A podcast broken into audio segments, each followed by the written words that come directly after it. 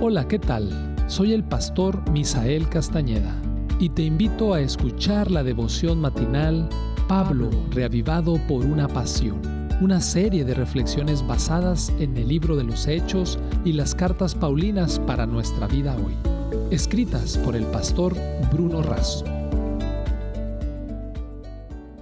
Apreciados amigos y hermanos, les saluda el pastor Francisco Soto quiero compartir un pasaje de la Sagrada Escritura que se encuentra en Filipenses capítulo 2 versículo 1 y 2.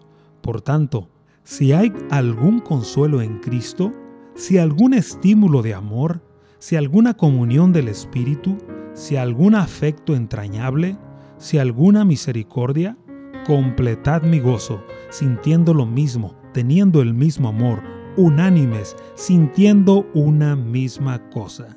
El título del devocional de hoy es No tengo nada para dar. En el capítulo 2 de Filipenses, el apóstol Pablo alienta a vivir un cristianismo auténtico. No hacer nada por interés personal ni por vanidad, no considerarse superiores a los demás, por el contrario, preocuparse y ocuparse por los intereses ajenos. ¿Y cómo es eso posible?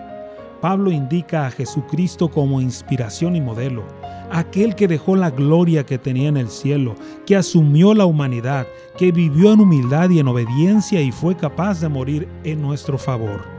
Pablo dice también que debemos cuidar nuestra salvación y, aunque es Dios quien produce en nosotros el deseo de amarlo, tenemos el compromiso de vivir de modo puro, irreprensible, huyendo de la perversión y de la corrupción, siendo luz en el mundo.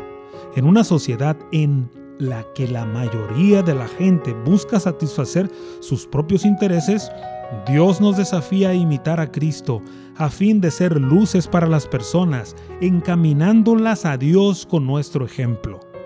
El pastor Enrique Chaig publicó la historia de aquel predicador en Escocia que levantaba fondos para la construcción de un templo. Para su sorpresa encontró en el alfolí de las ofrendas un papel doblado con la siguiente inscripción no tengo nada para dar, a no ser mi propia vida. Lo firmaba un tal David Livingstone, quien llegó a ser médico y misionero en el corazón de África, superando con creces las más grandes de las donaciones.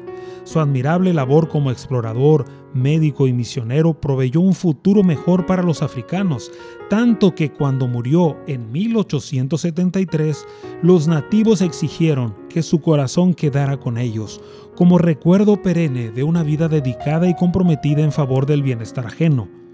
Y así sucedió, mientras que el cuerpo inerte del gran benefactor fue llevado a la abadía de Westminster, en Londres, su corazón fue sepultado en tierras africanas. El que no había tenido nada para dar, se dio a sí mismo.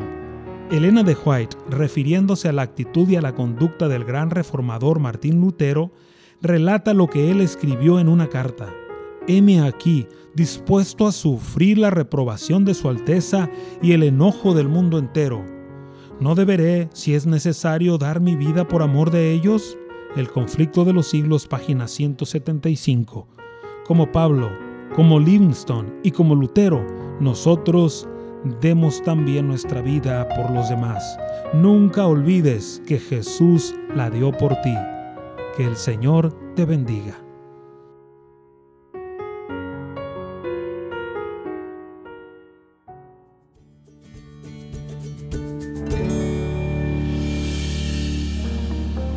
Esta fue una producción de la Iglesia Universitaria de Montemorelos en México. Te saluda el pastor Francisco Soto. Hasta la próxima.